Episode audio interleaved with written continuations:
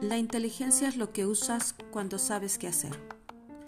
Mi nombre es Mirsha América Rosas Torres. Trabajo en la Escuela Secundaria José María La Fragua en San Pedro Cholula, impartiendo la materia de Ciencias 3, énfasis en química.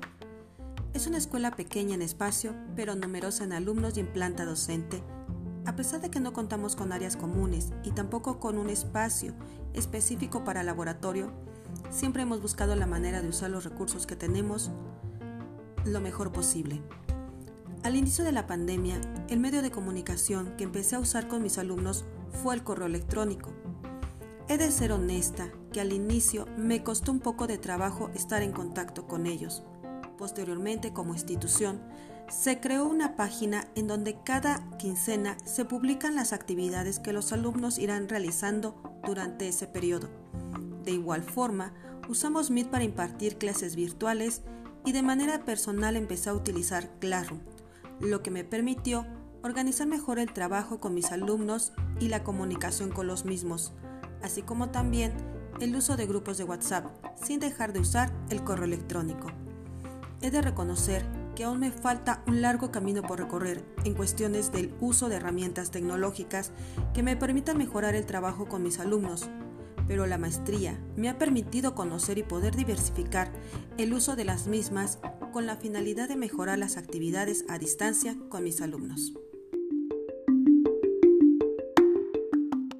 marco a través de este proyecto de alfabetización en estas dos juntas auxiliares. ¿Qué otros proyectos, Marco, podrían enmarcar los trabajos por una parte de la Fundación Chiquihuite, pero también ahora aprovechando que tienen a una voluntaria de este primer voluntariado nacional Cambio 2030, cómo podrían empatar trabajos, cómo podrían trabajar de manera conjunta, de qué manera también podrían aprovechar esta parte del voluntariado para catapultar, exponer más o llevar a cabo trabajos en favor ahora de manera eh, inmediata con San Andrés Azumiatla, Santa María Guadalupe Tecola, pero ¿en qué otros lugares podrían catapultarse otros proyectos que crean ustedes necesarios para la sociedad poblana?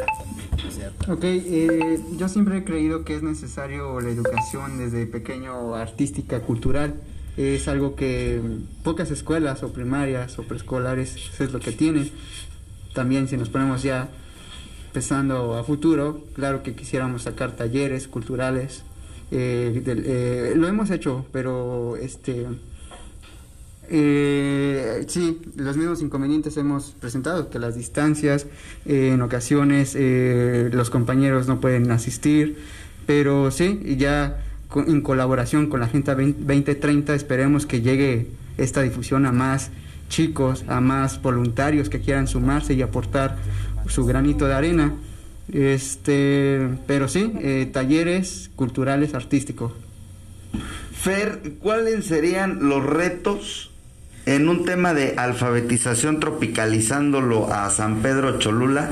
¿Cuál sería un reto con el primero que se encontrarían con la gente de San Pedro Cholula?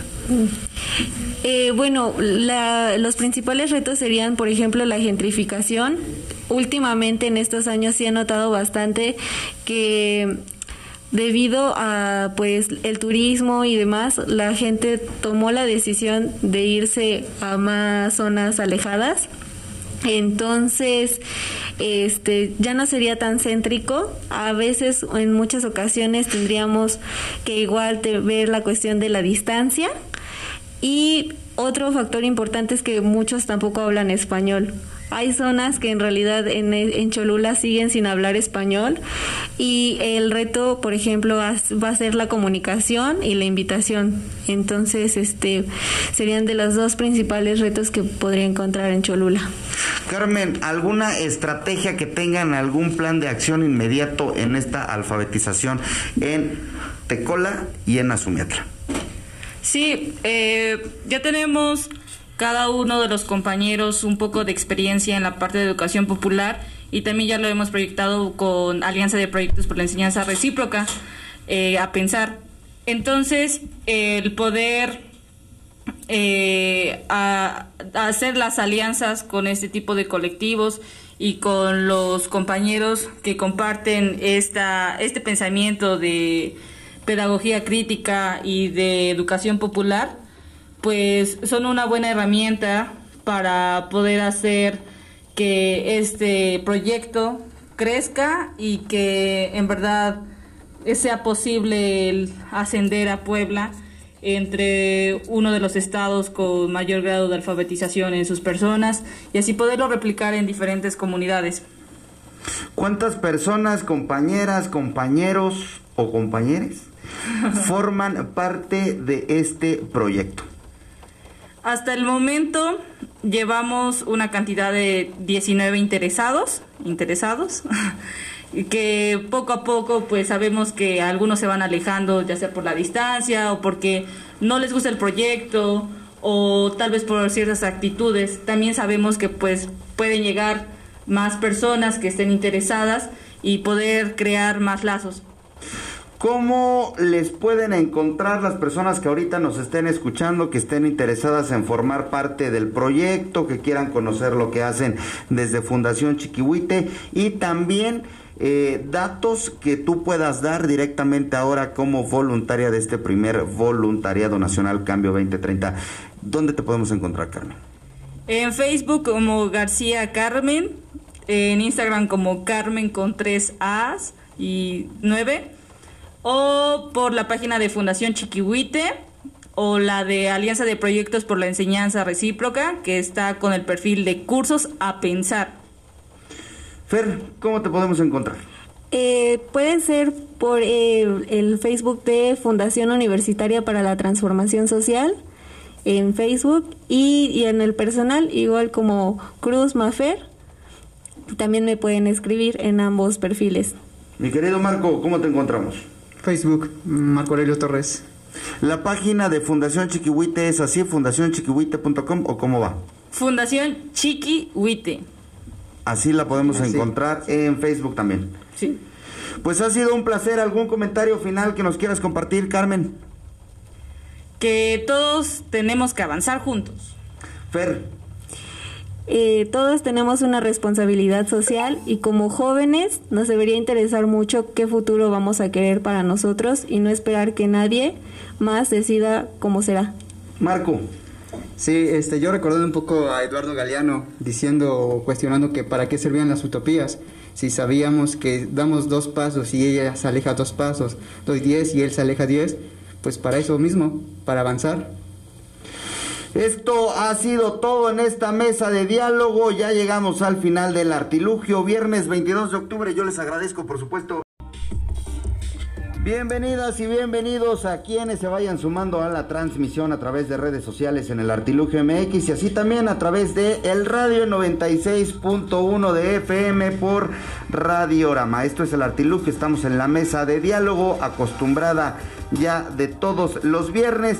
Yo les vuelvo a dar la más cordial bienvenida a María del Carmen Ramírez, María Fernanda Cruz Rosas y Marco Aurelio Torres.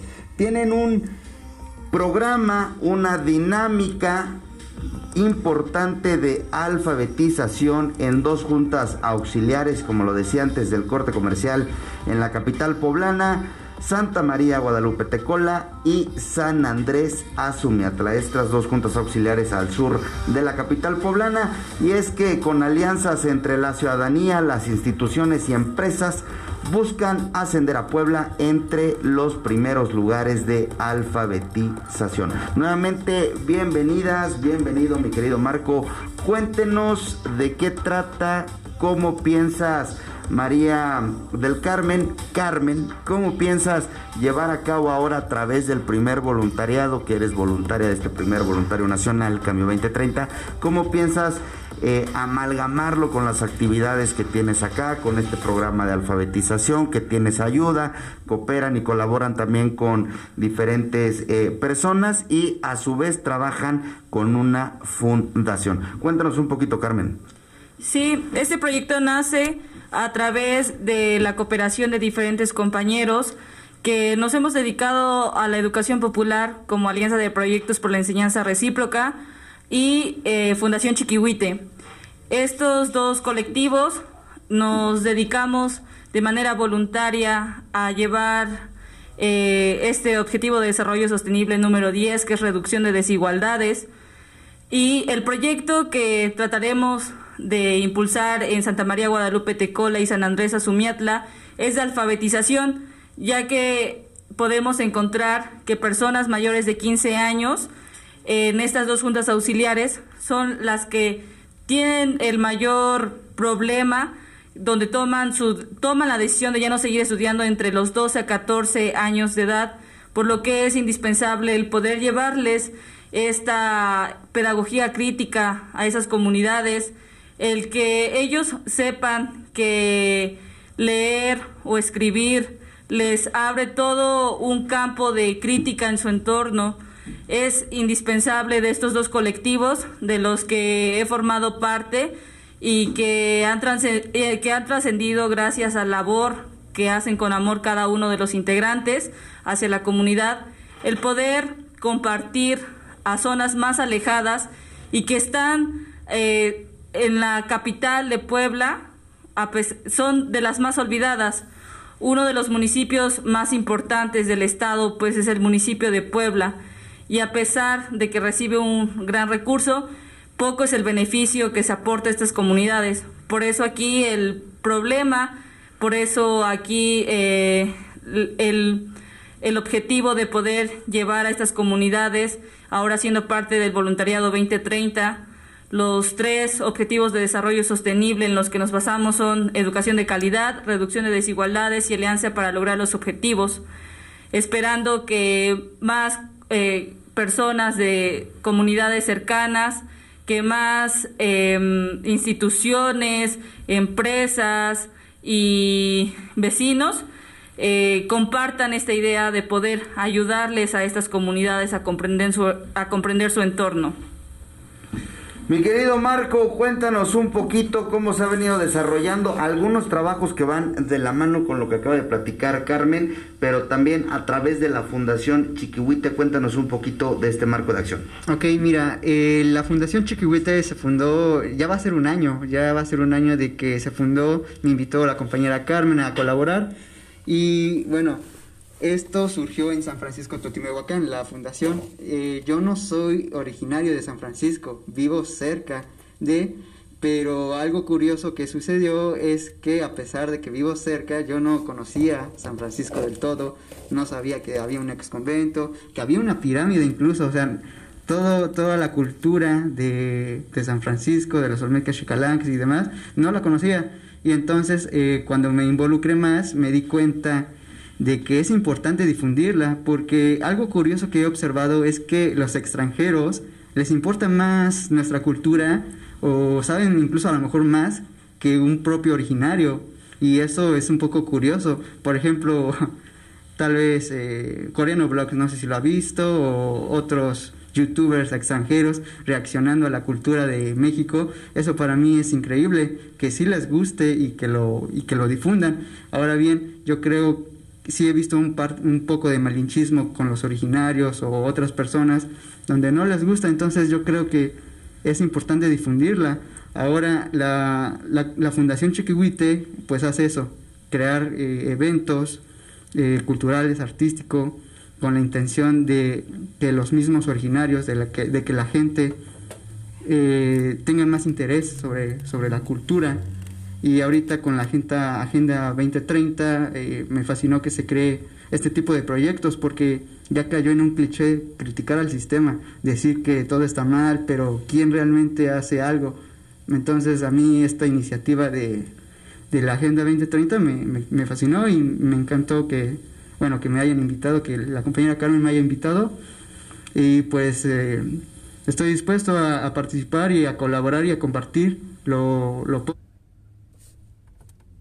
porque ya, ya no soy estudiante, pero en su tiempo sí lo fui y también deserté y fue un proceso medio ay raro, me cambié de carrera, entonces lo que pueda compartir a los demás, espero que les ayude, eh, es eso.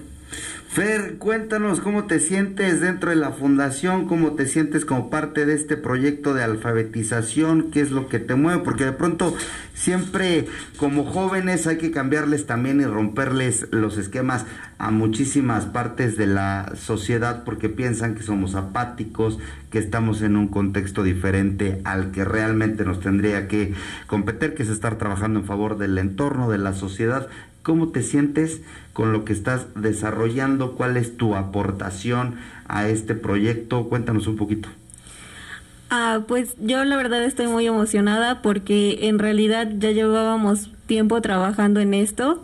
Empezamos en la universidad en una charla diciendo la problemática de la educación en Puebla sí es muy grande, hay que hacer algo al respecto y poco a poco nos empezamos a formar como jóvenes universitarios en ese momento para poder eh, tener un, un impacto dentro del área en, en donde nos desarrollamos.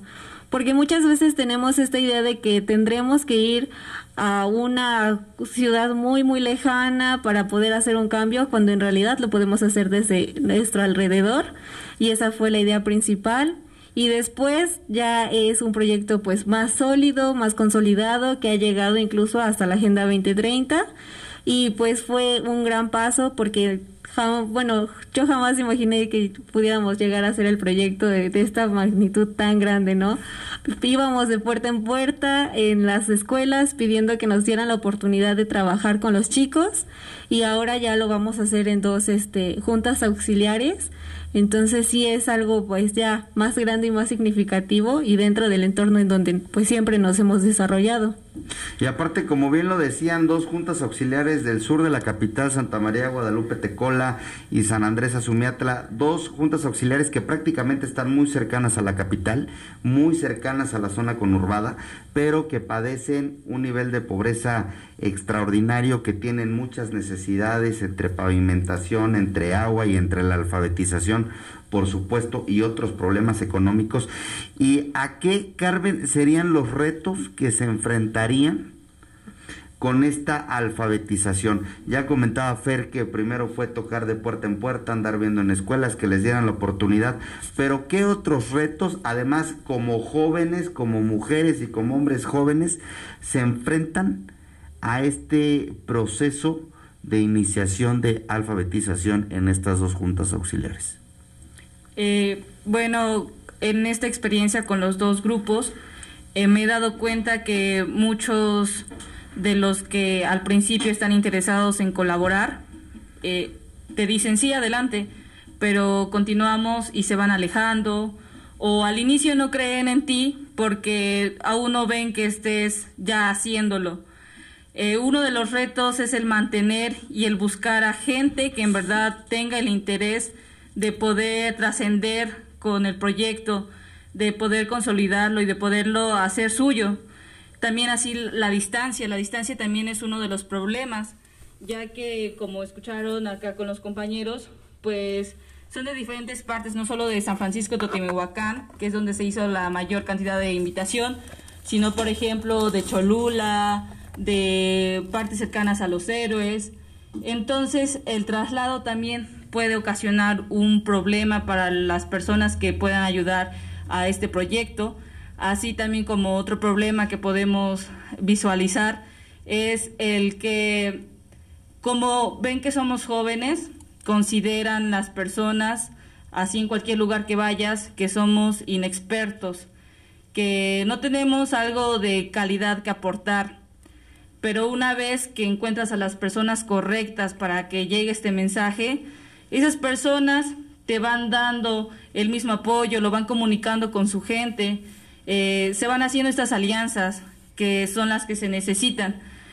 Eh, esperemos que las personas de estas comunidades puedan abrir las puertas de una manera especial, de una manera respetuosa con los compañeros y con la Agenda 2030, que no lo consideren como una falta de respeto a su comunidad, sino como una oportunidad para trascender y para poder ayudar a un mejor futuro. y no dejar a nadie atrás tal como lo menciona la Agenda 2030. ¿Qué les parece si vamos a un corte comercial? Viernes 22 de octubre, 19 con 52 minutos. Esto es el artilugio. Yo soy Alejandro Flores.